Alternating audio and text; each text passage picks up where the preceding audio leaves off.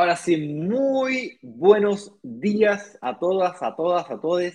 Sean muy bienvenidos a un nuevo programa de Inversionista Digital 818. Aquí nos juntamos a conversar sobre el mundo de la inversión inmobiliaria, específicamente a descubrir cómo invertir y disfrutar de propiedades, logrando que se paguen solas. Disfrutar no, porque aquí estamos hablando de propiedades.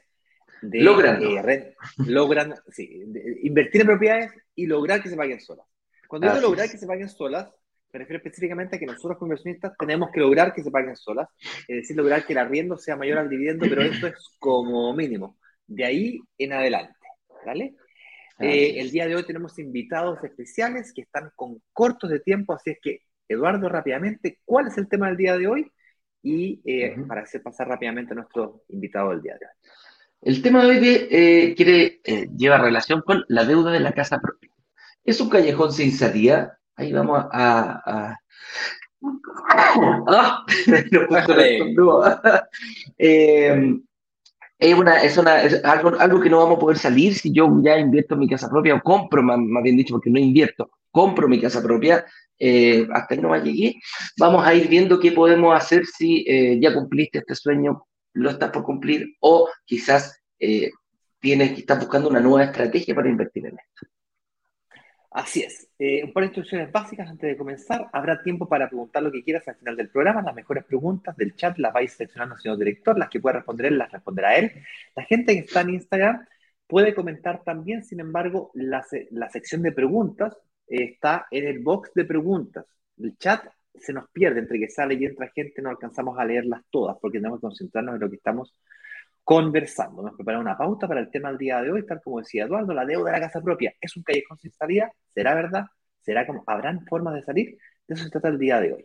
Pero antes vamos a conocer a una entrevistada especial, una persona que como tú ya pasó por este proceso de la inversión inmobiliaria, tenía miedos, logró superar sus obstáculos y le vamos a preguntar cuáles fueron sus mayores desafíos antes de invertir, cómo logró superarlos, qué vio que antes no podía ver, qué le diría a alguien que acaba de comenzar, cómo se ve en el futuro, básicamente conocer su historia. Porque creemos que es importante no tan solo conocer las historias de otras personas, sino que también aprender de otras personas. Inteligente quien aprende de los errores de uno mismo, para otro pesar dos veces con la misma piedra, pero genio el que aprende de los errores o de las experiencias de los demás.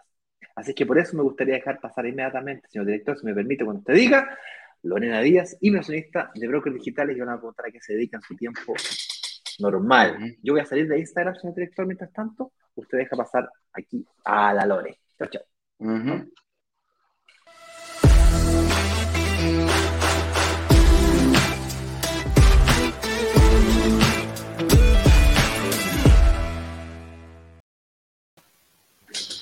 Hola Lore, ¿cómo estás? Hola, buenos días. Bien, bien, ¿y ustedes? ¿Cómo estás, Lore? Bienvenida y muchas gracias por Estás eh, silenciado, Eduardo. Eduardo, ¿me escuchas? Te has silenciado. Eduardo, Eduardo. Eduardo, estás silenciado. Eh, ¿Algún problema de micrófono tienes? Por favor, eh, ajusta eso mientras tanto, ¿vale? No, Lore, Eduardo. Ah, ahí sí, ahí sí, ahí sí, ahora sí, nada más. Lore, te preguntaba, cuéntanos, gracias por estar acá, sabemos que tu tiempo es muy escaso, así que cuéntanos un poquitito de ti. Bueno, yo soy, eh, mi nombre es Darinka Díaz, eh, Lore, para todas las personas que me conocen, tengo 38 años, eh, soy ingeniera química de profesión y me dedico a la gestión ambiental, gestión ambiental y cumplimiento normativo, específicamente en el rubro industrial. Qué bueno. trabajo hace cuatro años en una empresa que se dedica a la minería y a la industria, un grupo de empresas y, bueno, mi camino en el tema inmobiliario empezó cuando quise comprar mi casa propia con mi marido, que en ese entonces era mi pololo. Ahí, ahí reunimos nuestros ahorros y compramos un terreno, un terreno solo en Tiltil, la comuna de Tiltil, región metropolitana. Y bueno, en ese entonces los terrenos estaban mucho más baratos y pudimos, yo ya llevaba dos, tres años trabajando, había salido de ingeniería química de la Universidad de Santiago y, toda esa plata ahorrada la destinamos al terreno, pensando en algún día casarnos y todo. Bueno, eh, cuento corto nos casamos, construimos una casita y nos fuimos a vivir ahí. Y bueno, el terreno pagado, sin deuda. Ahí partimos.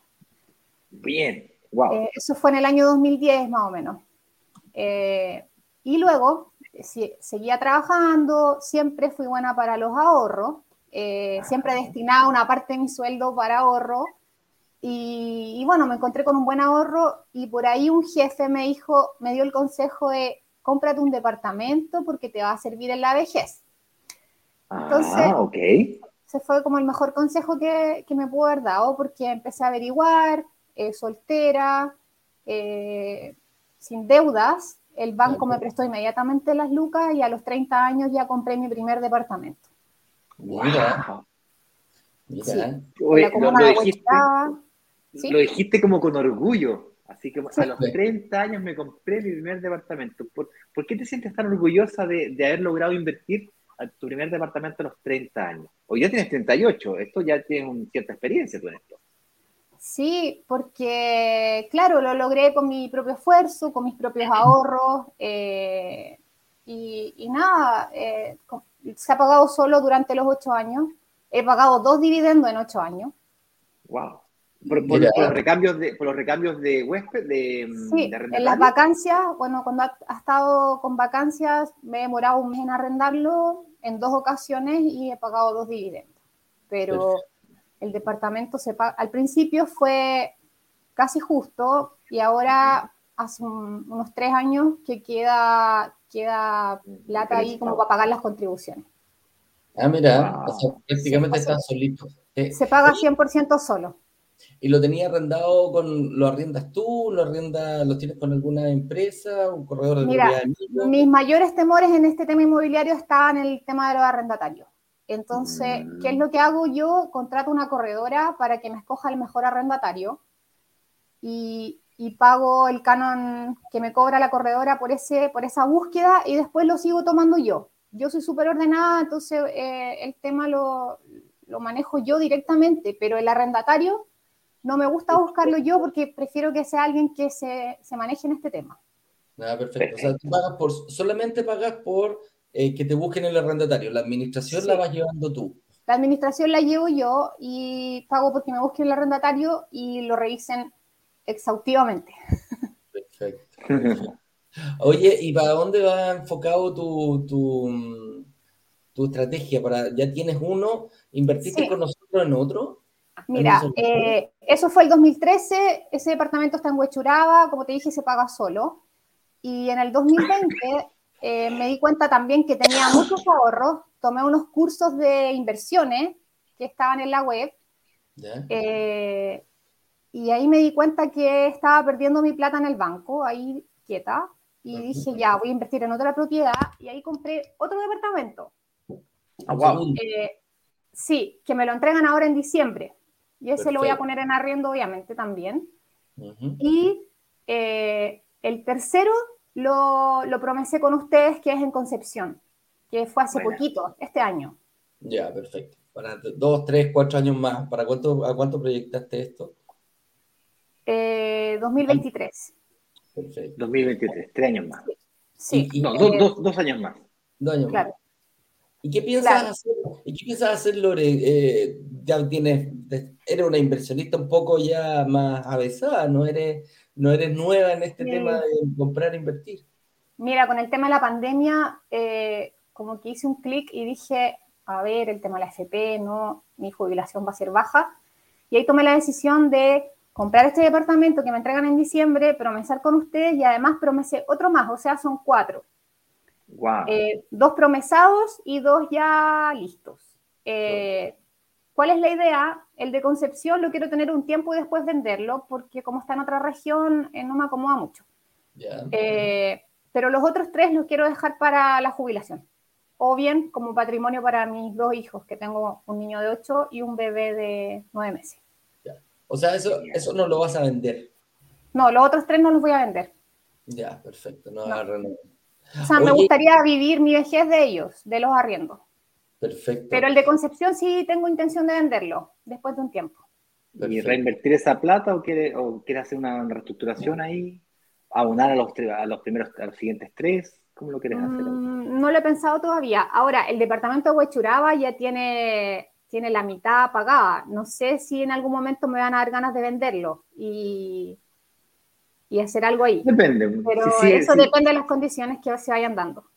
Claro, si sigue ganando plusvalía, de pronto te conviene mantenerlo. Si es que dejó de ganar plusvalía porque ya se consolidó el sector barrio área en el que está, de pronto te conviene venderlo, comprar en otro sector que tenga nuevamente alta plusvalía y por ahí te vas te va jugando ese juego que te veo que eres bastante avesada y bastante innovadora. Y, eh, te felicito, cuatro propiedades, potencialmente para más propiedades antes de tener 45 años, me parece una extraordinaria vejez, porque esto se viene a sumar a, cual sea la pensión que te toque.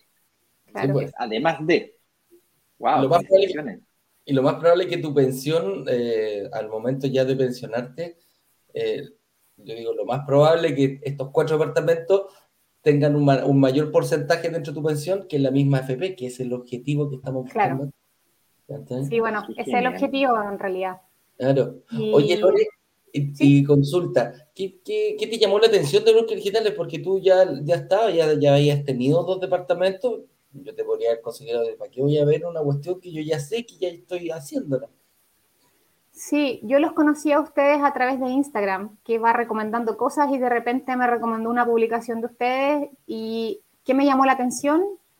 Eh, la gran capacidad que tienen para enseñar, para, contar sus experiencias. Eh, la verdad que eh, a través de sus videos, me empecé a ver todos sus videos de YouTube antiguos y aprendí muchísimo.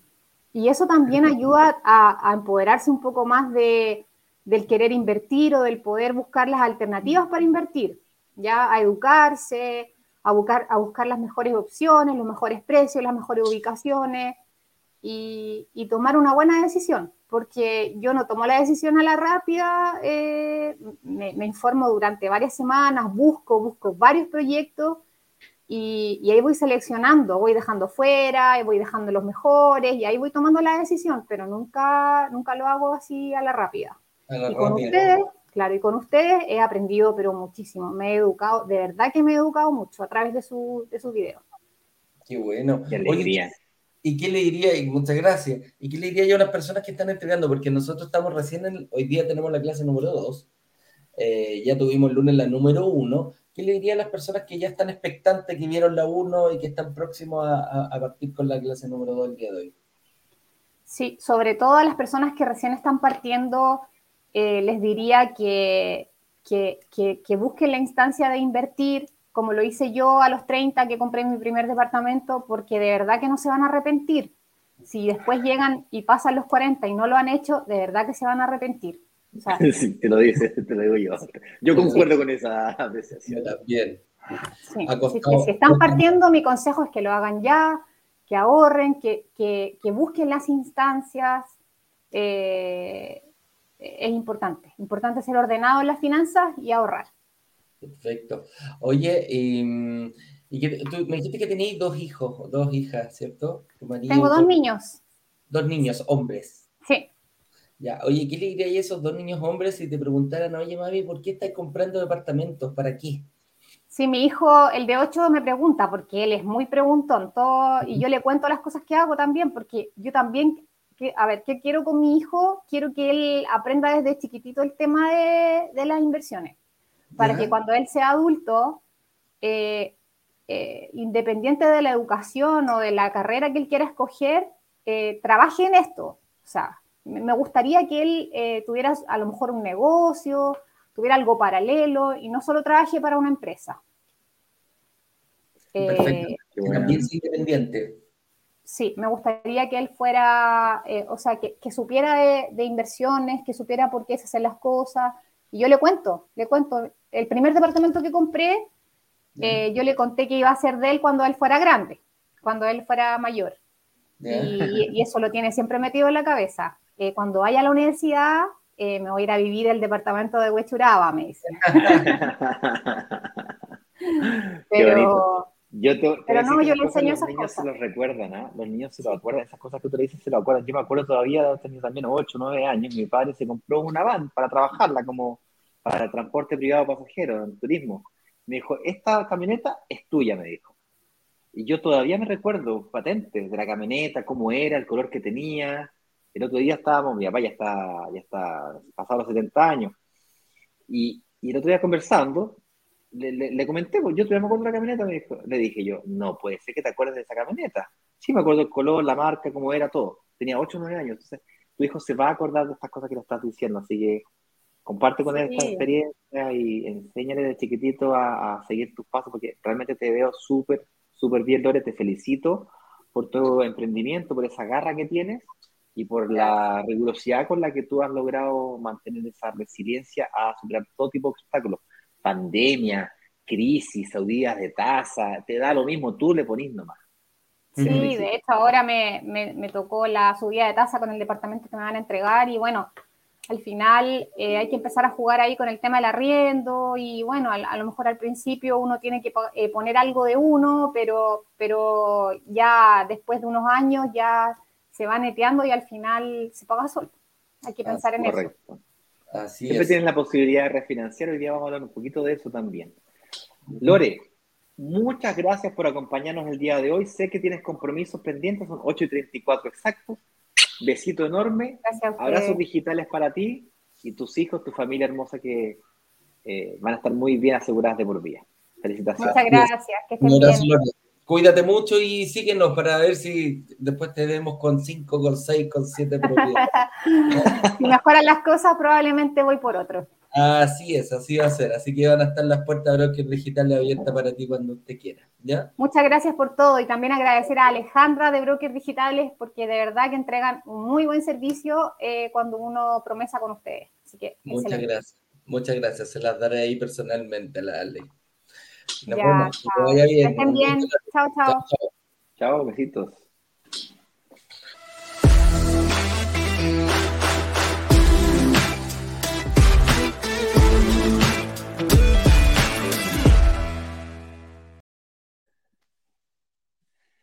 Ay, ¿me dejáis entrar a Instagram, compadrito? ¿Me escucháis? Ok, estás silenciado. Ahora tú estás. Ahí sí. Perfecto, amigo mío. Perfecto. Sí, se demora un poquito ahí entre el Bluetooth y el conectar el, el internet. ¿Me, ¿Me dejáis entrar a Instagram? Porque me falta esa red social. Perfecto. Aquí llegó la invitación. Oye, yo estoy todavía con esta. Tomadito la garganta, tomadito la garganta, pero parece que va mejor la cosa, ¿no? Estamos apretaditos. Un poquito mejor, fíjate, el día de hoy, pero ya me habría gustado estar bien hasta la altura del partido con la cantidad de remedios que estoy tomando. Estoy, pero chaval. Pichicateado. Pichicateado, pero ya a mango. Oye, bueno, vamos al tema del día de hoy. La deuda de la casa propia. ¿Es un, callejón, ¿Es un callejón sin salida? ¿Sí o no? ¿Cuándo y por qué? ¿Cómo salir? Etcétera, etcétera. Em, ¿Quieres dar una, un interludio? Una, sí, la, este, este es lo principal que tenemos, es como el, es como la principal duda y miedo que, que, llega cuando llega la persona acá que nos dice, oye, me encanta invertir y todo, ustedes lo, lo hacen tan lindo, pero yo ya tengo mi casa propia. ¿ah? Yo ya, y ahí como que es como que, oh, yo ya la embarré, yo ya hice, yo cometí ese error, lo conversamos en la clase número uno, lo teníamos en el lugar número dos de correr la casa propia, pero em, vamos a ir un poquito desmitificando si es un error, si es malo soñar con una casa propia, eh, vamos a ir desmenuzando un poquitito eh, cómo nos puede afectar como inversionista y cómo podemos salir en caso de que realmente nos encontremos atrapados en este, en este sueño de la casa propia que en algunos casos se puede transformar hasta en una pesadilla. Así es, yo no sé si ustedes se dieron cuenta de la Lore que ella eh, no invirtió en un departamento, sino que invirtió en varios departamentos. ¿No se han preguntado cómo diablo lo hizo para conseguir los créditos hipotecarios y para conseguir los financiamientos asociados a dichas inversiones que está haciendo? ¿Cómo lo hizo para no quedar atrapada en la primera inversión inmobiliaria en la que hizo? ¿Cómo fue que logró hacer todo eso? Pues de eso es lo que vamos a hablar el día de hoy. Pero antes, un par de anuncios importantes. Número uno, ya se encuentra disponible la clase número uno que grabamos el lunes, tal como decía Eduardo. Está pasando en el banner, aquí abajo, el, link para que puedan revisarla. brokerdigitales.com slash clase 1. Súper simple. La gente que está en Instagram puede ir al perfil de Instagram y ahí mismo hay un, hay un link en el perfil que te lleva a una botonera en donde está el acceso directo a la clase número 1. Estará disponible por un par de días más. Es importante que la revise la cantidad de veces que sea necesaria y si te acabas de sumar o porque acabas de llegar, tienes tiempo de ponerte al día todavía. Es importante que revises esta clase antes de revisar la clase número 2, que es hoy a las 19 horas en punto y en vivo. Nos juntamos con Eduardo, sacamos un PowerPoint, sacamos calculadora y es momento de analizar tu verdadera capacidad de inversión. Porque si el lunes, en la clase 1, analizamos lo que no hay que hacer, la forma antigua de invertir, hoy analizaremos el paso a paso, la forma moderna, la forma, digo bien, la forma moderna de invertir. Y más importante que eso, analizaremos tu verdadera capacidad de financiamiento. Quizás eres más rico de lo que crees que eres y quizás tienes más posibilidades de invertir de lo que crees que tienes. Por eso, el tema del día de hoy dice relación con aquellas personas que de alguna manera se sienten atrapadas en la deuda de su casa propia. Fíjate lo difícil que es comprarse su casa propia, y hay familias que lo logran, y además tienen capacidad de pago mensual, es decir, tienen capacidad de ahorrar 200, 300 o más, y van al banco, hablan con su ejecutivo, le dicen, oiga, me quiero comprar un departamento de inversión. Y el ejecutivo le dice, no, usted no puede. Porque usted utilizó el máximo su capacidad de financiamiento para comprarse su casa, y como usted va encima, vive en su casa, váyase, vuelva de aquí a 10 años, 15 años, cuando la tenga casi paga. Claro. Y los que la sacaron a 30 años dicen, chuta, tengo 30 Hasta aquí no años, los 60, hasta aquí no me llegué a los 60 y a los 60 no me van a prestar nada. Y viene una sensación de frustración bastante grande, fíjate. Mm. Entonces lo que vamos a hablar hoy día es cómo salir de esa trampa o cómo no caer en esa trampa. ¿Bien? Vamos a la primera, a la primera pregunta. Vamos a Y esta primera pregunta es, es, es como, ¿nacemos con el chip de la casa propia? Eh, ¿Es como que venimos seteados con el tema de la casa propia? Y la respuesta a esta pregunta es sí. Es verdad, desde pequeñito, desde chico, te están diciendo, mijito, usted tiene que comprarse su casa propia. Tiene que tener un lugar donde vivir, tiene que tener un lugar que ofrecerle a, a- a su señora, donde criar tu familia. Tienes que tener, una, esta frase la he escuchado, tienes que tener un lugar donde morirte. ¿ah? Es, es como, esa, esa es una frase típica que la hemos escuchado siempre. Y a eso me refiero que venimos, que, que nacemos con un chip. Un eh, techo digno. un techo digno también, pues tenés que tener tu propio techo, ¿ah? Hacer lo que tú quieras, como si cuando arrendaras no podías hacer lo que quisieras. Hacer lo que tú quieras, sí, verdad, po. Ah, yo hago un carrete, invito a la gente que quiero, eh, pero es como que no, no, no, no, tú no arrendas, tú no puedes invitar gente a la. Pues hago lo que quiero igual. Pero eh, principalmente eh, nuestra casa propia la, la, la vemos por ese sentido. Es, es, es complicado, eh, tú desde hijo, cuando, cuando eres hijo, y que tu papá y tu mamá y todo tu entorno familiar, todos tus adultos te estén diciendo, anda por la casa propia, anda por la casa propia, anda por la casa propia, termina de estudiar, ahorra, ahorra, ahorra, cómprate tu casa propia. Entonces es como, es como parte de la vida, tú a los 8 o 10 años ya sabes que te tenés que comprar una casa. Y, y puede venir una frustración en caso de que no lo logres. ¿ah? Eh, eh, es, como loco eso, es, como, es como que puede ser perjudicial, sí. He escuchado en este programa tanta gente que me ha dicho, oye, para mí el sueño de la casa propia, por esa obstinación de que es mi primera propiedad y tengo que hacerlo y tengo que hacerlo, y cuando, cuando lo logro es como socialmente súper bien visto, como cuando llegáis a una fiesta y decís, ah, sí, pero yo tengo mi casa, yo pago, mira, esta, esta frase es buena, yo no pago riendo, yo pago dividendo, ¿ah? Y como que te sentís pecho paloma, ah, Claro. pecho paloma, no, yo Es soy, o sea, glamoroso. Yo soy, yo pasé, pasé a la siguiente etapa, ¿cachai? Yo, yo pago dividendo, viejito, ¿no? Pero ¿cuántas veces nos hemos encontrado con personas que sí pagan dividendo y que realmente se han transformado en una pesadilla hasta el punto de tener que venderla y no porque sea un buen negocio, es porque eh, realmente ya no podéis seguir pagándola. Entonces, a eso yo me refiero con que si nacemos con el chip de la, de la casa propia, ¿no? Ahora, la pregunta que viene a continuación es, ok, de acuerdo, estamos de acuerdo que nacemos con el chip de la casa propia, pero ¿es malo eso? ¿Estamos criticando que, que no hay que cumplir eso? La verdad, las cosas es que no. Yo no, no estamos diciendo que el cumplir el sueño de la casa propia sea malo, por, por favor, no nos malinterpreten. Lo que estamos diciendo es que la estrategia para cumplir el sueño de la casa propia es la que de alguna manera consideramos, no sé si la palabra correcta es errada, pero sentimos que hay otras estrategias para cumplir Mejor. el sueño. No hay solamente una estrategia, hay varias. Nosotros Claro. proponemos la de primero invertir en departamentos que te queden cómodos, que no quedes con el agua hasta el cuello, luego capitalizar, vender las propiedades para luego comprar tu casa propia, pero no con deuda. al contado. Y si va a tener deuda, una deuda muy chiquitita que te quede extremadamente cómoda, que prácticamente no se sienta en tu economía familiar.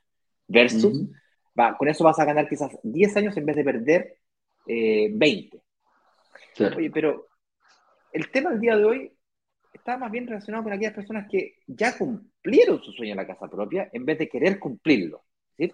Ya tengo la casa, compadre. Ya me la compré. Tengo capacidad de pago mensual. Me gustaría invertir, pero estoy como atrapado. es como que uno se, como, que uno se, se, se, dice, no, pues yo ya compré mi casa propia y yo ya no puedo invertir porque principalmente tengo una deuda larga a 30 años, quizás en qué etapa esté, en la etapa 1, 2, 3 o 5, 10 años, eh, pero como que uno se desmarca. Dice, yo no, no, el banco no me va a prestar una segunda hipoteca, porque también pensamos siempre solamente en el banco. Cuando buscamos refinancia, cuando buscamos financiamiento, lo primero que uno hace es ah, voy a llamar a mi ejecutivo a ver si me presta.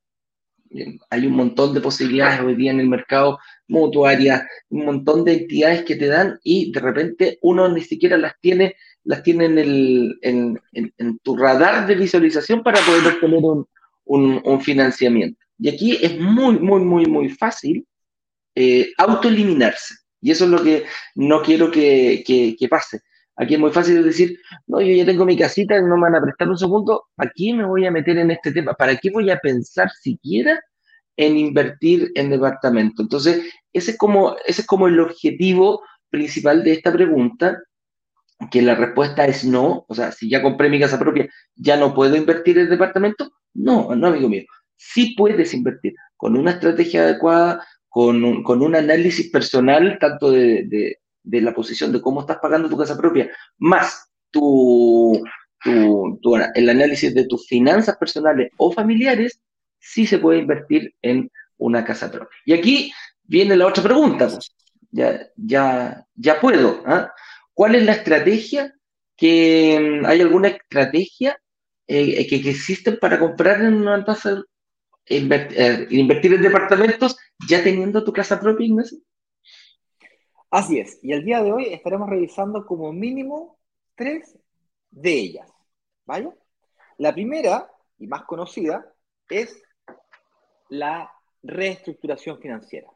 Básicamente tú ya sacaste un crédito, probablemente con un banco, fuiste a la segura, fuiste a donde era más conocido, le tocaste la puerta a tu ejecutivo de cuenta del banco, te dio una tasa, te dio la aprobación, saliste feliz, firmaste, no te diste ni cuenta y ya eras dueño de tu casa propia y todos felices, y creíste que ese era el único camino. Te, te, empezó a interesar el mundo de la inversión inmobiliaria porque te empezó a sobrar un poco de platita, te metiste y te diste cuenta que estabas un poquito atrapado porque, y, te produjo una cierta frustración. Entonces, lo primero, o la primera forma de poder, la más común, la más usada, y quizás también la más recomendable, en términos muy generales, las otras dos van a depender cuál, sea tu situación, la voy a explicar a continuación, es la refinanciación. Y la buena noticia de todo esto es de que la refinanciación fue recientemente intensificada o simplificada. El año pasado salió una ley de, mm, ¿cómo se llama? Está la mm, portabilidad financiera. La, portabilidad financiera. La portabilidad financiera que disminuyó los tiempos y disminuyó los costos para una refinanciación. ¿Okay? Hoy día es extremadamente fácil cambiarse de un banco a otra institución financiera o de un banco a otro banco mejorando tus condiciones. Específicamente para nosotros que estamos queriendo seguir invirtiendo en propiedades, hay un grupo de instituciones financieras que tienen una gran ventaja y es que no reportan al mercado financiero, no reportan a la CMF. ¿Bien? Son regidas por la CMF, pero no tienen la obligatoriedad de reportar la deuda de tu casa a la CMF. Eso quiere decir que tú podrías perfectamente sacar tu deuda de tu banco, llevarla a una mutuaria, que son las instituciones financieras que hoy día tienen esa habilidad. No son las únicas, pero las más conocidas son ellas. Generalmente estas instituciones financieras están asociadas a seguros o compañías de seguro, no siempre, pero hay una gran mayoría que sí. Y al refinanciarlos hacia esas instituciones financieras, desapareces del sistema financiero y recuperas la totalidad de tu capacidad de financiamiento. No es gratis, tiene un pequeño costo, ese costo puede estar entre los 300 y 400 mil pesos hasta los 800 mil pesos, dependiendo el monto que quieras refinanciar. y el monto de los gastos que quede de, de fines generales y otros trámites que haya que realizar para dicha gestión, de, pero por departamentos de menos de 3.000, calculo unos 300, 400 mil pesos. ¿Vale? Eso es lo que cuesta en términos de costo. Costo que eh, tienes que tener en consideración, pero si tú me, bueno, me dices, ah, no, pero es que las mutuarias son más caras que los bancos. Mira, históricamente, o últimamente, mejor dicho, eso no ha sido tan verdad, fíjate. Últimamente, las mutuarias han tomado una fuerza muy importante. El mercado de la inversión inmobiliaria en Chile ha ido creciendo de forma violenta, justamente porque es cada vez más difícil acceder a créditos hipotecarios. Y por lo tanto, la idea de, en vez de comprarse una casa gigante de 6.000 UF y comprarme un departamento de 3.000 o 2.500 UF, se hace cada vez más común más común, más razonable, en vez de comprarme al tiro la casa de 6.000, que tenéis que ser, eh, no sé, ni siquiera como ingeniero civil industrial mega guía, ni siendo gerente, director comercial de brokers digitales, te alcanza. Cacha. Posible. Cáchate. Y cáchate. Cáchate. Entonces, el, eh, el refinanciamiento comienza a tomar fuerza. Y las mutuarias, fíjate, hoy día están muy competitivas, no tan solo en tasas, fíjate sino que también en los costos de la en los costos costo del crédito. al costo del crédito y los seguros. Entonces, el, el, paquete completo que se representa por la tasa CAE y el costo total del crédito, el CAE es la carga no equivalente y el CTC, que es el costo total del crédito, estas dos variables son las que tú tienes que mirar para ver si realmente te conviene o no. Ahora bien, van a ver quienes van a decir, oye Ignacio, súper bien, interesante todo esto, pero yo hice, la, yo hice el cálculo y me queda una diferencia de 20 lucas, 10 lucas. Pues yo te digo lo siguiente, supongamos que la diferencia te quede de 50 lucas. Una diferencia grande, peor. 50 lucas por 12 me da 600 lucas. Pero el hecho de refinanciar te permitió invertir en un departamento. Hoy día mismo, bueno, en la semana. O sea, lograste refinanciar o como vas a refinanciar, te atreves a invertir. Y al invertir en ese mismo año, de diferencia de, tasa, tú ganaste una plusvalía del 5% de una propiedad de, pongámosle 100 millones de pesos, para hacer la matemática simple. Es decir, el 5% de 100 millones son 5 millones. O sea, tú me estás diciendo de que no te quieres hacer un refinanciamiento porque la tasa la encuentras alta, la cuota te quedó 50 lucas más alta que no son 50, son menos que 50, pero pongámosle que sean 50. Es más, yo te podría decir que la tasa podría ser 100 lucas más caras, puedes pagar un millón de pesos más, dos millones de pesos más al año, que suena una brutalidad. Si comparas con el patrimonio que estás ganando, la diferencia, o sea, tú me estás comparando 5 millones contra 600 lucas, que sea un millón, sigue siendo una diferencia de 4 o 3 millones de pesos, una brutalidad. Ahora, aquí viene un detalle, y es que yo te estoy comparando patrimonio con flujo de caja. Y es donde viene el dolor. Nos cuesta visualizar el patrimonio contra el flujo de caja. El patrimonio es el aumento del valor de nuestros activos. Yo, yo tengo un patrimonio mayor, el cual voy a monetizar una vez que venda la propiedad. Ahí lo voy a llevar a mi bolsillo. En cambio, el flujo de caja mensual, esa diferencia, esas 50 lucas, te duelen todos los meses. Tú la sientes todos los meses y por lo tanto hay una percepción distinta del flujo de caja versus la construcción de patrimonio. ¿Bien? Pero en términos financieros, si yo te lo pongo en un Excel, es negocio. ¿Vale? Es negocio. Te va a dar, para los más financieros, si lo calculo una evaluación privada de proyecto y le calculo la tasa interna de retorno, te da positiva. Muy positiva. O sea, el refinanciamiento es una salida muy interesante.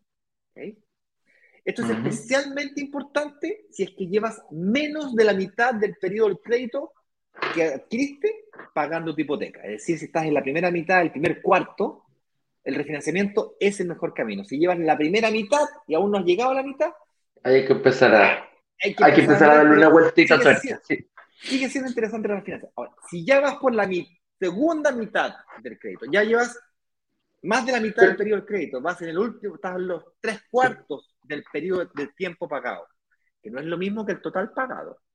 No es lo mismo el total pagado que el total del periodo. Si lo sacaste a 20 años y llevas menos de 5 años, llevas el primer cuarto. Si llevas 10 años, llevas la mitad del periodo. Si llevas 15 años, tres cuartas partes del periodo. Pero si tú sacas una, un valor de deuda, llevarás 10 años pagando del 20, es decir, la mitad del crédito, ¿sabes cuánto debes todavía? Vas a deber más de la mitad. y te va a sorprender ver que es bastante más que la mitad. Claro. Es como la, la, asociación, disculpa, esa es la asociación que yo digo, yo le pedí 50 millones al banco, voy en la mitad del periodo, le debo de 25 millones, pues. es lo lógico, ¿no? Claro. Pero no es así. no es así. No es así. La realidad es que existe un, eh, en, los créditos de consumo de hipoteca, pero en las hipotecas más claro, más patente, existe un periodo de amortización, una tabla de amortización. Y es donde de la cuota que pagas mensualmente, un porcentaje es para intereses o disminuir intereses y otro porcentaje es para aportar a capital o deuda. Entonces, de esas 300 o 500 lucas que pagas todos los meses en la cuota, en la primera parte del periodo del crédito, la mayoría de esa cuota se va para pagar intereses. Es decir, primero pagas los intereses al banco y después comienzas a, reducir deuda. Es por eso que el banco cuando, cuando te dice, oye, quiero refinanciar, claro que encantado. Y te bajan la cuota, y te bajan la cuota, y ni un problema, foja cero, volví a pagar intereses.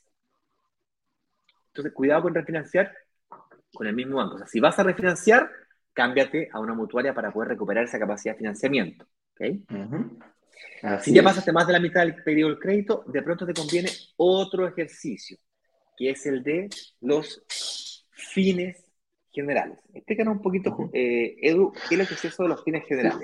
Sí, fines generales cuando las personas, mira, aquí se da, las personas que son jóvenes, que no tienen patrimonio, eh, van a conseguir mejores eh, condiciones comerciales, buscan mejores condiciones eh, comerciales en los bancos.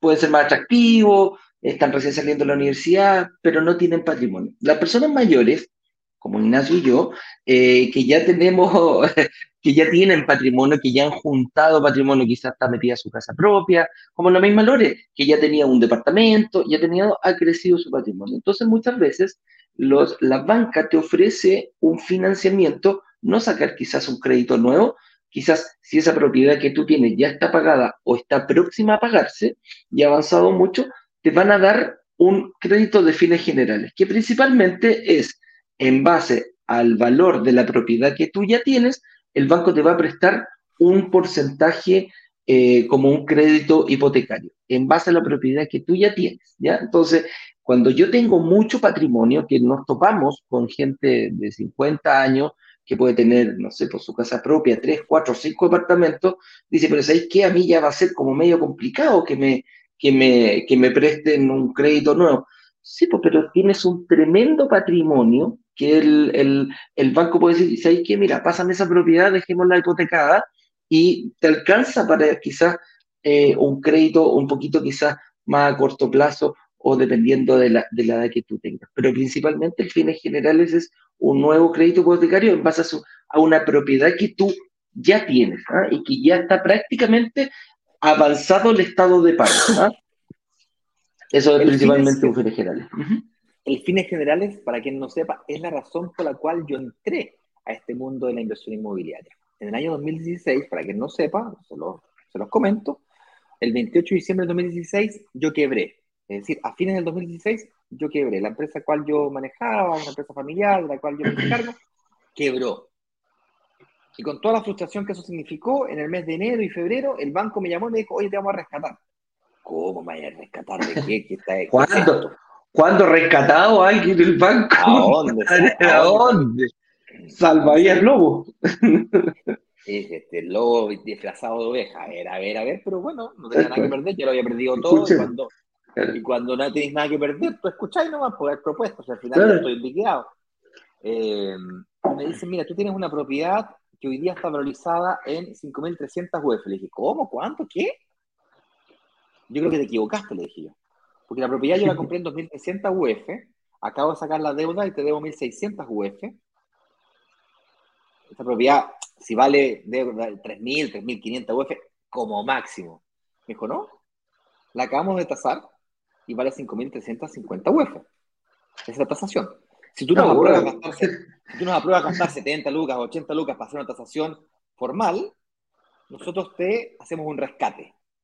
Y todas las deudas que he tenido, tarjeta de crédito, los créditos de consumo, toda esa cosa que me hiciste mierda, perdón, entonces, la vamos a meter dentro de esta deuda y tú me estás debiendo aproximadamente 3.000 UF, por lo tanto, de las 5.500 me debí 1.600, no alcanza más o menos que justito. Epo, mira. Es más, te vamos a bajar la tasa, que tiene una tasa del 5,9%, las tasas estaban en, te vamos a bajar la tasa del 5,9 al 4,9, en el momento que las tasas estaban en 4, 4,2, 4,3. ahora yo me Lo que no cachas. A mí me parece que hoy día dice, uy, uy, las tasas están altas, las tasas están altas. Viejo, yo dije, lo hice todo en mis negocios inmobiliarios, lo hice con tasas del 6%, 5% y 4%. Entonces, Igual. se me pagaban todas las propiedades. Sí. Increíble. Pero bueno, larga historia corta, me refinanciaron, yo en marzo firmé los papelitos viejitos, justo antes de que pasaran los tres meses, o quizás acercando los cuatro meses, me dieron tres meses de gracia, váyase y reinvéntese, me dijeron. dije, no puede ser, no puede ser. ¿Cómo es eso de fines generales? Básicamente me dieron un crédito sobre la propiedad que yo ya tenía. Y me lo, me lo metieron todo el crédito de corto plazo, las deudas de corto plazo que tenía, la tarjeta de crédito de consumo, las metieron en un crédito de largo plazo, me dejaron la tasa y la cuota me la dejaron más o menos parecida a lo que yo tenía anteriormente. Claro. Tupun. ¡Wow! Se me salió la, este, otra cosa. increíble. Quizás tú vives en tu casa hace 5, 10, 15 años, quizás tu propiedad te la compraste en 3.000, 4.000 UF, yo diría vale 7.000, 8.000, y tienes 3.000, 4.000, 5.000 UF de patrimonio sobre el cual tú podrías acceder a un fines generales e invertir ese dinero. Para ganar, invertir en departamentos chiquititos que te den altísima plusvalía y que se paguen solos. Es decir, lograr que la renta sea mayor al dividendo. ¡Wow! Hay gente que me dice, no, yo no quiero vender mi casa. No la venda, saca un No la venda, pues. Claro, ¿para qué? Mis padres. Mis padres hicieron otra estrategia de inversión inmobiliaria, ya se compraron un terreno, construyeron su casa en Santiago, luego se compraron un terreno en el sur, construyeron su casa en el sur, hoy día viven en el sur. Y construyeron una mansión gigante, un dinosaurio blanco, compadre, en Las Condes, que viejo estaba agotada la casa. Una casa de 3.000 UF, una cosa monstruosa, tú la conociste. Por cierto, fue una casa que partió con 80 milloncitos de crédito de construcción y mi mamá le fue agregando ampliación, más ampliación, más ampliación, terminó como... gordo, falta algo. gordo, gordo, gordo. La, cocina está chiquitita, la vamos a ampliar un poquito. Sí, la vamos a ampliar un poquito. más de cocina. Bueno, larga historia corta, eh, estuvo la casa botada año y medio, eh, vivía mi tía que tenía que irse a cuidar la casa, ahí sola, en una casa de 400 metros cuadrados, viejo, que tú entrabas y había eco adentro. Y finalmente lo que tomaron, estaban indecisos, no sabían si venderla o no venderla. Finalmente lo que hicieron fue que la arrendaron y eh, estamos viendo ahora la posibilidad de que saquen unos fines generales para que con esos fines generales ellos puedan, además de la plata que reciben de arriendo, comprarse departamentos eh, con un 50% de, de, pie o con un 70% de pie, sacar unos créditos de 30% solamente eh, y de alguna manera tener una segunda fuente de, de, pensión, más la pensión que reciben de la, de la FP. Entonces, eh, este tema de los bienes generales es extremadamente interesante. Yo te recomiendo que lo mires bien despacito antes de refinanciar. Pero hay una última opción que tú puedes tomar, fíjate, un poquito más radical que las otras dos anteriores. Sí, pero ¿cuál sería? Porque ya está bien, agarro mi casa, la ven, ¿cómo se llama? La refinancio, si no pido fines generales. ¿Cuál será la tercera, amigo mío? Bueno, la tercera es la que yo utilicé cuando el sueño de la casa propia se me empezó a transformar en pesadilla. Quienes vieron la clase número uno, conté la historia de cómo compré mi primera propiedad y cómo ese sueño de la casa propia, que por cierto tuve que pedir ayuda a mi papá para que me pasara plata y me pusiera de aval, fue todo un cuento, eh, se empezó a transformar en una pesadilla. Y yo tomé la decisión de vender. Oh. Eh, pero fuerte eso. Es más fuerte, pero es, tú cortas por lo sano. Me di cuenta que arrendar la casa en la que estaba viviendo, o que yo quería vivir, que soñaba con vivir, era más barato que comprarla, fíjate. A ver, a ver, rebobina. ¿Te diste cuenta que... La casa en la que yo estaba, es como que tú, tú, tú, vives en Concon, ¿cierto? ¿Correcto? Pagáis, no sé, pongámosle que paguéis 600 lucas de arriendo, yo no sé cuánto pagáis, pero pongámosle que paguéis 600 lucas de arriendo, que más o menos debe estar costando ahí en el sector que vivís tú hoy día. Un poquito, más, un, poquito, más, pero bueno. Un poquito más. pongámosle 600 para que la gente no se nos... Sí, obvio, obvio, obvio. 600 lucas vale vivir en ese departamento que estás viviendo tú. Arrendarlo, claro, arrendarlo. Arrendarlo, ¿cierto? Si tú quisieras comprarte ese departamento, el dividendo te quedaría hace seis meses atrás con las tasas del 3% a 30 años, te quedaría de un millón dos, que fue lo que el cálculo que hicimos juntos, ¿te acordáis? Sí, sí, más o menos. Compartiste, de hecho, no, nos compartiste durante esta semana, estuviste compartiendo parte de esa información también. Así es. Es decir, es más barato arrendar donde vives que comprarte donde vives. Correcto. Pues bien, si ya compraste y es más barato arrendar, mejor vende y arrienda tu casa. Claro. La misma casa que Claro. Y, te quedas donde, mismo. donde mismo. Y todo ese patrimonio que conseguiste, porque tu casa costaba quizás 3.000, como pues costaba 2.000 y ahora vale 5.000, ese patrimonio lo puedes utilizar para invertir en sectores, barrios o áreas donde vuelva a ocurrir ese fenómeno de que aumentan de valor rápidamente. Es decir, un barrio emergente que va a transformarse en un barrio consolidado y que va a tener ese efecto plusvalía. Porque no basta que haya alta demanda de arriendo, tiene que haber alta demanda de arriendo y además tiene que ser creciente. Así es. Las dos cosas. Así es. Esos son los caminos que puedes tomar. Hay más, sin lugar a duda. Eh, estos son los más conocidos, siendo el primero el refinanciamiento, el segundo más conocido el fines generales, y el tercero es más radical, más cortar por lo sano, asumir las pérdidas o ganancias y ser más mentalidad inversionista y menos mentalidad familiar. Y créeme que yo sé, yo sé que es difícil. Yo creo que lo más difícil es convencer a la señora que si tu señora no, no cacha esto, y, ahí es donde nosotros decimos o el marido, o el marido, aquí es importante hacerlo en pareja, fíjate, si, si vivir este mundo de la inversión inmobiliaria en conjunto eh, te va a llevar un poquito un camino más allanado, van a estar los dos pensando lo mismo, es difícil, eh, imagínate, llegar y decir acá, vender, oye, vende tu casa propia para que, porque no está haciendo un buen negocio sea, compadre, si tu señora no entiende esto, o tu marido llega y le decía a tu marido, gordo, tenemos que vender la casa, te va a decir, te, pegaste en la cabeza.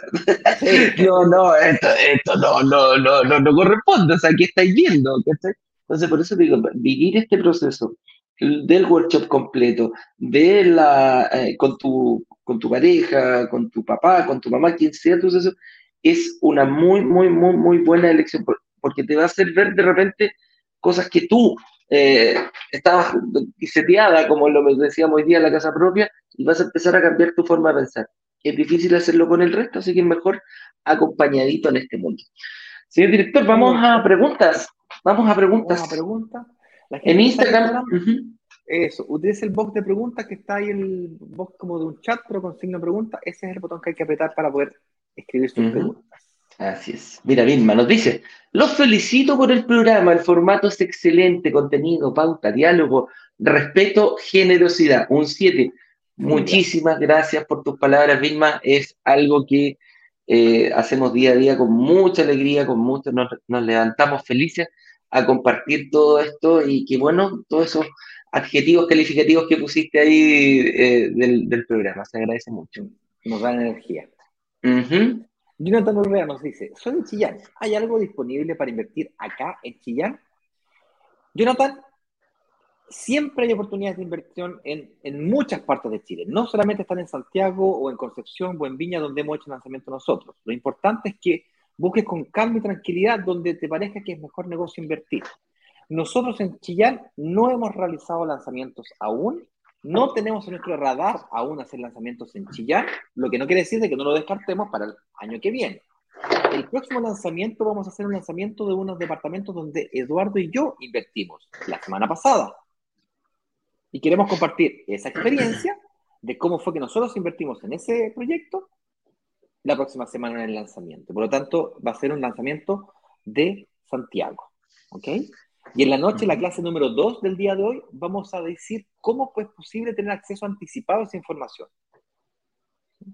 Para que tenga y revise la información antes que el resto. Para ser más exacto, 24 horas antes que el resto de la comunidad. ¿Vale? Pues no quiero entrar en más detalles. En la noche, la clase número 2, voy a decir exactamente qué hacer y cómo hacerlo para poder aprovecharte de eso. ¿Vale? Ir adelantando peguitas. Mira, aquí Franco Aguilar nos dice, eh, consulta, cuando uno refinancia, ¿puede pedir un fines generales u otro que se llama, u otro que se llama de vivienda o no? ¿Cuándo se debe pedir uno u otro? Saludos. no, entendí mucho la pregunta. Consulta, cuando uno refinancia, ¿puede pedir un fines generales? Cuando uno refinancia. Sí, o sea, cuando tú, cuando tú refinancias, eh, cuando tú refinancias en base a un hipotecario eh, y metes todas las deudas de consumo dentro de hipotecario, eh, es prácticamente un fin general en lo que te están dando en base a lo que tú ya tienes, pero tienes que tener una propiedad para poder realizar eso. ¿ya? Es como que la deuda de corto plazo te la reúnen y la pagan a, a largo plazo. ¿ya? Lo que no sé es que dice otro que se llama de vivienda. Eso no lo, no, Cada si banco pudiera... financiera tiene sus nombres raros. Eh, si Franco, si nos pudiese profundizar un poco más la pregunta o, replantearla, te lo agradecería mucho. No, la entendemos del todo. Gracias. ¿Hay más preguntas, señor director? En Instagram tengo un par de preguntitas por si necesitan. Jonathan Díaz nos pregunta, si, me si compro mi primer departamento, ¿puedo irme a vivir allí y pagar dividendo o es mejor alquilarlo? Jonathan, lo primero es que es muy difícil que se junten todos los actos de las estrellas. Es muy difícil que te compres un departamento que te gusta a ti, que cumple con todas las características que tú necesitas, que está adecuado para tu familia, que además es el más rentable en la mejor ubicación donde le vas a sacar el mayor provecho y la máxima plusvalía. Y además, el dividendo es más bajo que el arriendo. O sea, no es que no exista, pero se hace muy difícil y hasta que lo encuentras pierdes tiempo que es extremadamente valioso. En el mismo ejemplo que estaba dando recién, supongamos que te demores seis meses en encontrar esa propiedad que estás buscando con todas esas características perfectas que estás buscando. En seis meses, estamos hablando de medio año de plusvalía, de un departamento de 6 millones son 5 millones de pesos, 5%, decíamos. Hemos, hemos, jugado todo siempre con 100 millones de pesos, 5%. Son 5 palos. En seis meses es la mitad, son 2 millones y medio. Eso es lo que dejarías de ganar por estar buscando. Es el costo de oportunidad por quedarte buscando. Es más rentable buscar vivir arrienda, por último, lo que te gusta, donde te guste vivir, e invierte donde sea más rentable. Y eso es sin mencionar que cuando lo encuentres y te vas a vivir a tu departamento, no vas a tener el ingreso de arriendo que necesitas para demostrar un nuevo equilibrio en tu estado financiero. Voy a profundizar sobre este punto porque es muy importante. Presten atención. Un estado financiero es el documento sobre el cual el departamento de riesgo de un banco o institución financiera te califica para aprobar o rechazarte un nuevo crédito hipotecario. Para ver si eres digno de pagar, si es que vas a ser capaz de pagar la cuota del crédito que estás pidiendo. Y contempla tres partes. Bueno, cuatro. Tu, tu, tu nombre, datos personales, tus ingresos, tu deuda y tu patrimonio cuando tú te compras para vivir, y si incluso si encontraras todas las características perfectas que te acabo de describir, y te fueras a vivir a tu departamento, perdería, tendrías la deuda, es decir, maximizarías la deuda de tu estado de situación, sin mejorar tus ingresos, porque no tendrías ingresos por arriendo. Entonces, la gran gracia de comprar para alquilar es de que mantienes tu capacidad de financiamiento porque el alquiler, el ingreso del arriendo, hace parte de tu estado de situación. A diferencia del dividendo, que hace parte de tu deuda y no de tus ingresos. Tú dices, pero ¿cómo si yo no estoy pagando arriendo, si estoy pagando dividendo? mi arriendo por dividendo. Ya, pero el estado de situación dice otra cosa. El banco lo mira distinto. ¿Ok? Espero que se haya entendido. Justo o injusto, así es. Así es. JLL nos dice, em, buenos días estimados, envié un comentario, tengo un excelente comportamiento, perfecto, se porta bien este caballero, ¿ah? una renta aceptable y solo, no otros, y solo un crédito de consumo con una cuota baja. Sin embargo, dos bienes raíces, uno de ellos, el primero, pagado con fines generales, ¿ya? Aún así, no me dan mayor crédito hipotecario. A ver, el primero, el primero le pagó con fines generales. Tiene su capacidad de financiamiento copada, en el sistema tradicional, ¿ok? Tu camino es exactamente lo que estamos mencionando acá. Tienes que salir de las instituciones financieras tradicionales llamadas bancos, que tienen la obligatoriedad de reportar tu deuda al sistema financiero, igual con las tarjetas de crédito de las casas comerciales, etcétera, y llevar tu deuda, sobre todo aquella que la que tú vives, hacia una mutualidad. Mejor aún, llévalo todo, completo, y negocia por el paquete completo. Te va a ir bien. ¿Vale? Especialmente si tienes un porcentaje muy, muy pagado, es decir, si es que la misma, Si es que el mismo activo que estás dando en garantía puede servir la totalidad de la deuda. Es decir, si es que no pagaras nada y te tuviesen que liquidar o rematar tus departamentos o casas o propiedades, se paga. Se paga. Se paga la totalidad de la, totalidad de la deuda que estás pidiendo. Aquí, aquí con, ese, con este, eh, no, no es que tengas, eh, no es que no tengas patrimonio para pagar. Aquí lo que está complicado es el monto mensual que tú tienes que pagar respecto a tu renta. Ese, es por eso el, el, el hecho que no te están, no te están prestando, porque tienes patrimonio, tienes crédito eh, tanto de consumo y de, y de, ¿cómo se llama?, hipotecario. Entonces, eso es lo que hay que bajar. Te recomiendo fuertemente, JL, agenda una reunión con, nos, con nuestro analista, brokerdigitales.com slash agenda. Vean, aquí, aquí hay que desmenuzar, aquí hay que pelar el plátano, compadre, hay que ver cómo, tienes, cómo está compuesta la deuda hipotecaria, cómo está compuesta la deuda consumo a corto plazo que tienes y cómo están compuestos tus ingresos. Después de todo eso lo metemos en la lavadora y te va a dar una estrategia. Incluso, eh, lo más probable es que después de esa, de esa reunión te den con Saeta, que es uno de los, eh, nuestros partners que se dedican al refinanciamiento eh, y nuevos créditos a través de mutuarias. Así que, amigo mío, no pierdas tiempo, al tiro, agéndate una reunión. Brokerdigitales.com es la agenda. ¿ya? Hoy día, después de eso, dos días. Tres días, bueno, dos días, tres días, dos días y una tarde para agendar citas eh, sin ningún costo, porque la próxima semana la agenda queda completamente bloqueada para las personas que inviertan. Toda persona que invierta obligatoriamente pasa por un proceso de revisión de análisis financiero para ver si califica o no califica, si es aprobado o rechazado. ¿Vale? Y es por eso que la próxima semana la agenda está bloqueada. Por lo tanto, aprovechen esta semana porque la próxima no hay. Se, bloquea para los inversionistas, las personas que decidan invertir en el lanzamiento de la próxima semana. Bueno, era eso. Señor director, sí. Recuerda que está Instagram. Alicia Valdés nos dice: Buen día, chicos. Ustedes nos ayudan a conseguir un departamento de inversión, pero ¿ustedes cuentan con corredores de propiedades para arrendar? Muy buena pregunta, Alicia. No, no, contamos con corredores de propiedades para arrendar, Alicia, fíjate. Contamos con empresas especialistas en administración de propiedades, que es muy distinto, amiga mía. Nosotros trabajamos con, con Asset Plan, que es una empresa eh, muy grande dentro del mercado nacional. Ellos eh, administran, y cuando nos referimos a administrar es conseguir un arrendatario, preocuparse de que el arrendatario eh, pague todas las deudas que tiene que pagar, que esté con todos los gastos producidos por esa unidad al día y eh, principalmente que también cuide tu propiedad. Y en caso que ya no pueda hacerlo o que se retire o que por algún motivo se termine el contrato, ya tener otro listo al momento de que lo deje.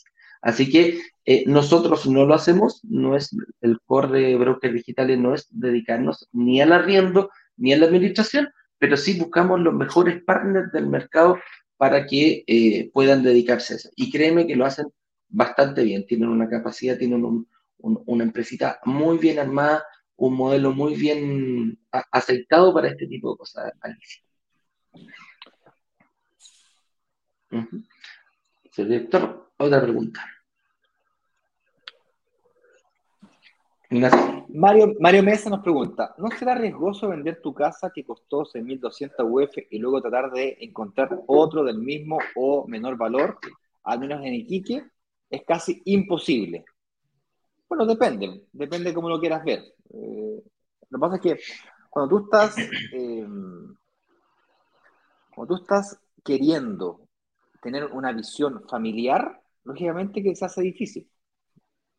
Pero cuando tú, esa casa en la que tú estás viviendo hoy día, perfectamente la puedes encontrar para arriendo. Y es probablemente, es probable, no tengo información más allá de lo que me, me manifiestas acá, es probable que el arriendo de esa casa de 6.200 UF sea más barata que el dividendo que estás pagando. Tal vez sí, tal vez no, no lo sé. Hay que calcular. Ahora, de riesgoso no tiene nada, porque estás vendiendo, es, patrimonio tuyo. Ah, no, es que a mí me gusta esta casa porque, claro, a ver, te lo voy a poner al revés. Si mis padres tuviesen que vender su casa y quisieran comprarse una casa ahí mismo, en el mismo barrio donde están ellos, lógicamente que no les conviene. Es por eso que en el caso de ellos era mejor negocio un fines generales, porque a ellos no les convenía vender su casa. Probablemente ese sea, el ese sea el camino que te conviene a ti, Mario. En vez de vender la propiedad, te conviene un fines generales. Porque efectivamente, encontrar una casa con las características que tiene tu casa, con, la que, con toda la que te gusta de tu casa, la ubicación, los metros cuadrados, la distancia, no sé. Si te va a ser difícil encontrar algo similar a ese precio. Ese es el punto. Así es. Para ti, fines generales puede ser el camino. Porque la pregunta fue, ¿cómo sigo invirtiendo? Si es que ya tengo mi casa y no me prestan más dinero. Ese es el punto. ¿Cómo, salgo de esto? ¿Cómo salgo de ese callejón sin salida? Claro. Y, planteamos tres maneras. Refinanciamiento, fines generales, o algo más radical, vender. Vender. ¿Hay más preguntas, señor director? Ya tengo varias en Instagram, por favor, se acuerde, señor director. Ricardo Lavarría nos dice, hola, buen día, ¿cómo es el tema del IVA? Oh, qué tremendo tema. Y qué bueno que me lo tocaste. Sí. Entre mañana y pasado, tengo que hablar aquí con el equipo de marketing y ver cómo nos va con la clase número 2, que tanto logro profundizar sobre el tema de la clase número 2. Vamos a dedicar un live completo de esta semana a ese asunto.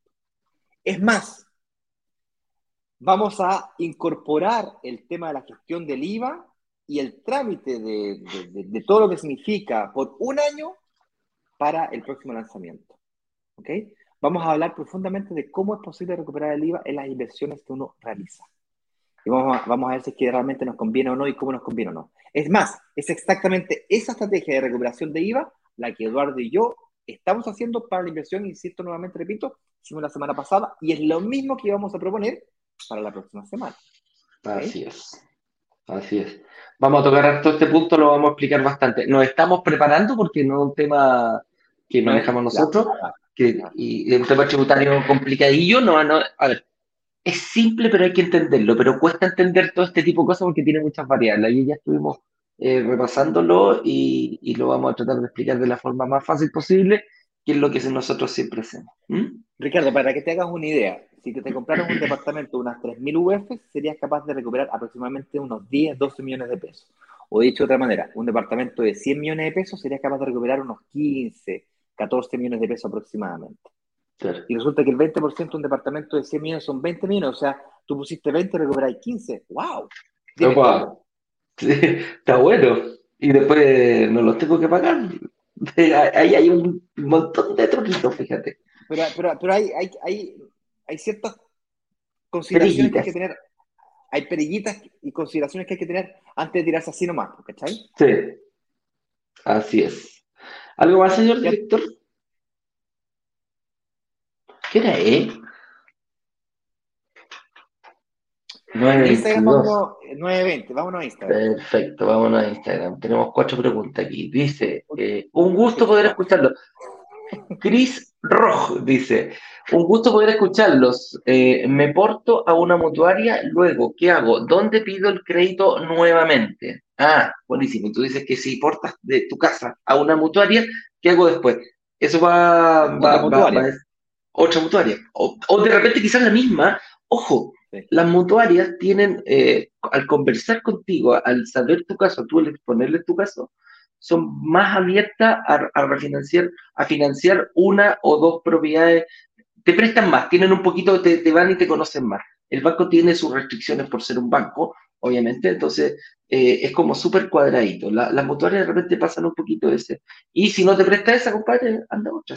Entre mutuarias no, no se habla. Las mutuarias, las mutuarias se fijan más en la garantía real que le estás ofreciendo más que en tu flujo. O sea, se fijan en todo, obviamente. En todo. No son, tontos, pero se, le da mayor importancia al, activo real que, que estás dando entienden mejor este mundo de la inversión inmobiliaria. La banca chilena está fuertemente orientada a la vivienda, a la casa propia y por lo tanto para allá van. Las mutuarias apuntan a la casa propia también, pero con una orientación más abierta hacia la inversión inmobiliaria. Claro. Mira, Ale12AG75 nos dice, estoy por terminar de pagar mi casa. ¿Es conveniente hipotecar para hacer más inversiones? Eh, depende, depende. En tu momento no. Si mm. estás en la último cuarto, te quedan tres años, cinco años por pagar, eh, yo terminaría de pagar lo que te queda, no lo, no lo prepagaría. Eh, habría que entrar a picar, como dice Eduardo, hay que mirarlo, mirarlo más despacito tu caso en particular. Pídete una reunión con un analista para que evalúen mejor. Sí, eso, eso es mucho mejor, eh, Ale. ¿ah? Ahí vaya a ver porque No llegar y decir, sí, ya te conviene, y, hipoteca lo nuevo y empieza a pagar crédito. A lo mejor tu capacidad de pago te permite pedir una nueva hipoteca, tu sueldo. Por eso te digo, hay que, hay que ir moviendo las variables. Tal como te dice Ignacio, es mucho mejor agendar una reunión eh, con un analista para que desmenucen todo esto, cómo, está, cómo se comporta tu, tu estado de situación al día de hoy. ¿Mm? Lo que no haría es prepagar dicho crédito, porque ya está en la última parte del crédito. toda cada cuota que pagas va disminuyendo capital. Prácticamente. casi todo lo que pagas de cuota se va a capital, capital, capital, capital, capital. Claro. Uh, Lalo Pacheco nos dice, tuve mi reunión de análisis, perfecto, esta semana. ¿Cómo lo hago para preinscribirme en el lanzamiento? Mira, Lalo Pacheco, está pero clarito, compadre. La tiene clara. La no tiene clara. reunión con el analista. Sí, pues. Hoy día en la clase número 2, al final de la clase, voy a decir exactamente cómo preinscribirse. Y las prescripciones van a estar disponibles desde que inicie la clase número 2. ¿Vale? te invito a que participes de la clase 2 para que entiendas lo de la clase 2 tiene un sentido que es que tú entiendas cómo tú puedes entrar al mundo de la inversión inmobiliaria. ¿Estamos de acuerdo que una gran oportunidad? Ok, hay una oportunidad, sí, ok, pero ¿cómo hacemos de esa oportunidad real para ti?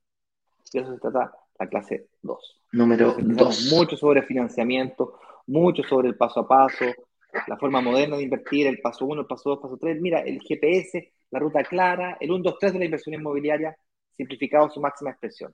voy a tocar algunos temas más complejos, pero lo voy a bajar a idioma que todos podamos entender. Así es, como lo hacemos siempre acá, pues, un idioma simple, nada de, complicaciones. Oye, con eso listo, señor director, estamos listos, no tengo más preguntas aquí en, en, eh, en la clase, ¿cómo se llama? En Instagram. Ignacio, ¿cómo me preparo para la clase número 2 de hoy a las 19 horas en punto? Bueno, mi recomendación es que, dado que el tiempo es escaso, le des prioridad a revisar la clase número 1. Además, agéndate tu calendario que hoy a las 7 de la tarde en punto estaremos en vivo. El enlace será compartido a los grupos de WhatsApp y por email. Si aún no eres parte de la comunidad, entra a la comunidad. Ha estado pasando el banner todo el rato, brokerdigitales.com slash workshop o desde la misma página web o desde LinkedIn. De cualquier parte vas a poder entrar a, la comunidad. Lo importante es que te llegue el mensaje del link a la clase 2 del día de hoy. Si es que no nos estás suscrito al canal de YouTube, suscríbete, ponle la campanita porque si te suscribes, fácilmente vas a encontrar los links si es que te pierdes. Y finalmente lleva tu calculadora porque hoy día la vamos a usar. Así es. Con eso dicho, amigos míos. ¿Ah? Dale, con eso dicho, amigos míos, nos vemos hoy día a las 7 de la tarde en punto para ir con nuestra clase número 2. Si te perdiste la clase número 1, si a lo mejor la dejaste a la mitad, verla, anda al, al, al, mismo, la, eh, clase 1, mírala para que estés preparado hoy día a la clase número 2. En la primera dijimos lo que no hay que hacer. En la segunda metemos las manos a la masa y las vamos a meter hasta el codo, amigo mío, porque vamos a lápiz, papel y calculador. Es muy importante. Ojalá que después de esa clase salga, que mucha información, salgas con ya algunos lineamientos para ver qué tal está tu capacidad de, eh, de pedir un crédito de un financiamiento para invertir en una propiedad. Y si aún así eh, tienes dudas, hazlo como nuestro amigo que se nos acaba de decir. Ya tuvo una reunión con un analista, 20 minutos, 30 minutos, y quedó, pero dijo, compadre, ¿dónde invierto? Ya estoy clarito, clarito, clarito. Así que eh, esas son las invitaciones que tenemos. Hoy día, a las, a las 19 horas punto, partimos con nuestra clase número 2. Un abrazo grande, amigos, y nos estamos viendo. Los esperamos. Que estén bien. Chau, chau.